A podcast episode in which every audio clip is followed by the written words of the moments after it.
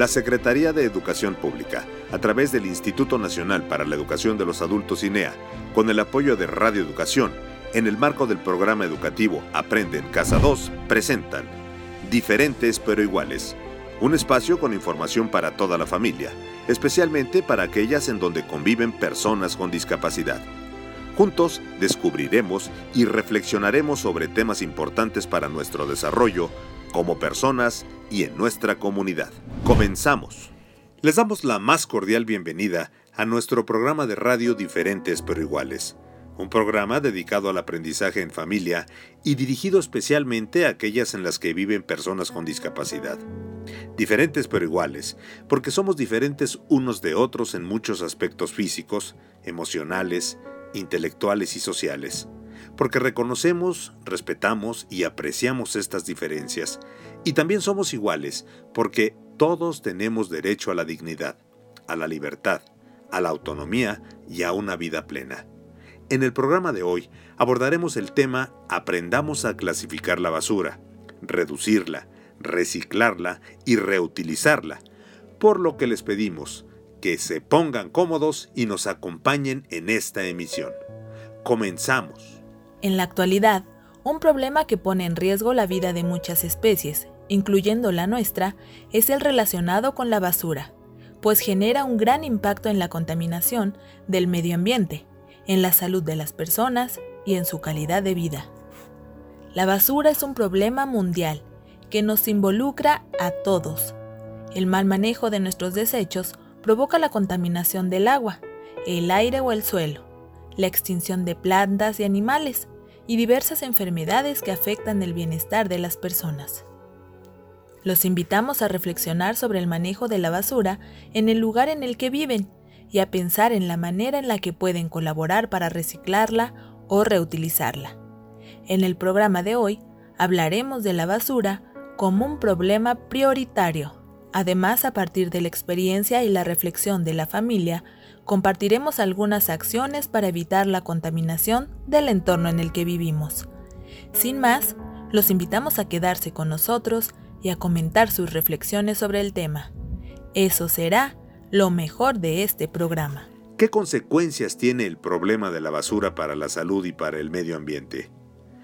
Con el paso de los años, el mundo ha sufrido cambios muy importantes y uno de los más evidentes es la contaminación ambiental que se origina por la basura. Todas las cosas que usamos y consumimos diariamente están hechas a partir de diversos recursos naturales, y de estas, una vez que dejan de ser útiles, se convierten en desechos que al no eliminarse adecuadamente pueden dañar gravemente a las plantas, los animales, el suelo, el agua y el aire. Estos desechos también provocan daños en nuestra salud y muchas veces son los causantes de algunas enfermedades. Por eso es tan importante que en nuestra casa y en nuestra comunidad manejemos adecuadamente la basura para evitar enfermarnos y reducir los daños al medio ambiente. ¿De qué manera los miembros de la familia clasifican la basura que se genera en casa o en la comunidad? ¿Qué actividades realizan para reducirla, reciclarla o reutilizarla? Dense tiempo para reflexionar y compartan sus respuestas en familia. ¿Cómo podemos clasificar la basura? De acuerdo con su tipo, la basura se clasifica en orgánica e inorgánica. La basura orgánica es cualquier residuo que se descompone y que proviene de un animal o una planta. Y la basura inorgánica es cualquier desperdicio que haya sido hecho por el hombre, como el papel, el metal, el vidrio o el plástico. Seguramente en casa tienen una manera particular de organizar la basura en el hogar. Por eso, a continuación les compartimos algunas sugerencias para separarla. Coloquen en un bote la basura orgánica, cáscaras de fruta, sobras de comida y restos de plantas, flores y hojas. Esto les puede servir después para realizar compostas.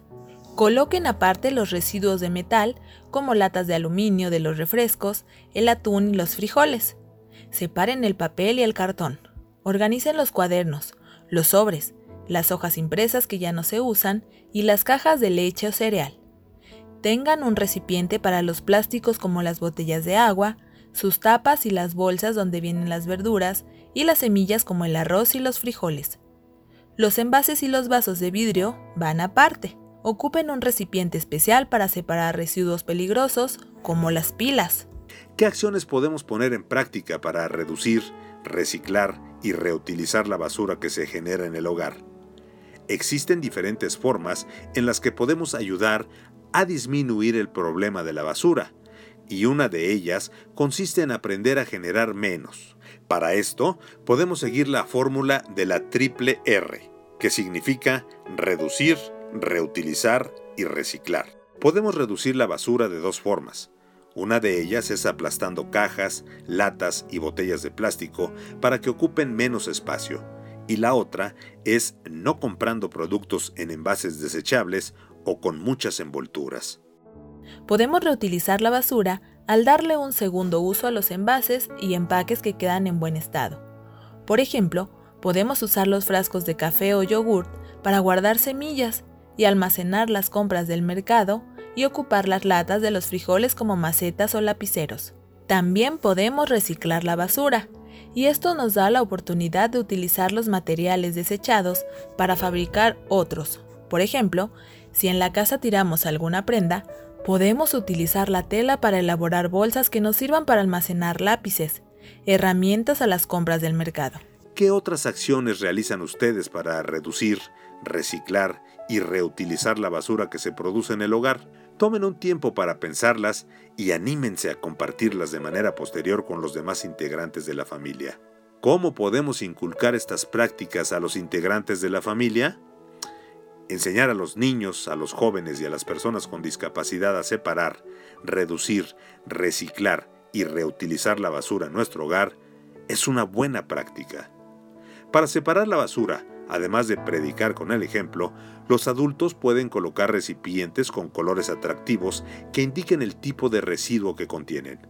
Por ejemplo, para la basura orgánica se puede usar el color verde, y para la basura inorgánica se puede usar el color gris. También para ayudar a su identificación, se pueden elaborar y pegar dibujos que indiquen el tipo de residuos que contiene cada recipiente. Y si en casa se encuentra alguna persona con discapacidad visual, se puede además escribir en braille el nombre de cada tipo para ayudar a su identificación. A partir de la basura orgánica, los niños, los jóvenes, los adultos y las personas con discapacidad pueden elaborar compostas que les serán de utilidad para sembrar semillas. También pueden recuperar los recipientes de plástico o metal que les sean de utilidad para organizar objetos o decorar espacios así como recuperar el cartón para elaborar portarretratos o juegos de mesa como los rompecabezas o los memoramas, que en el caso de las personas con discapacidad motriz pueden ser de mayor maleabilidad por la firmeza y el grosor del material. Y en el caso de las personas con discapacidad visual, permiten incorporar imágenes en relieve y textos escritos en código braille. ¿Qué otros beneficios tiene el reciclaje para las personas con discapacidad y para el resto de la familia? Piensen sus respuestas, coméntenlas y pónganlas en práctica con todos los integrantes de la familia.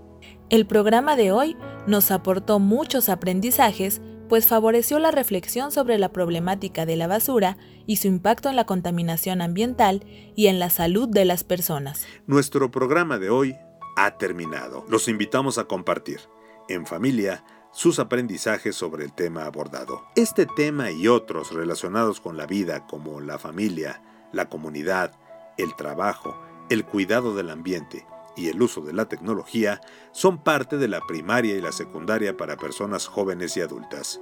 Si conocen a alguna persona mayor de 15 años con algún tipo de discapacidad que no sepa leer y escribir o que no haya concluido la primaria o la secundaria, oriéntenla para que llame a Linea al número 800 0060 300. Recuerden que todas y todos tenemos algo que podemos compartir, aprender y enseñar. Hasta mañana.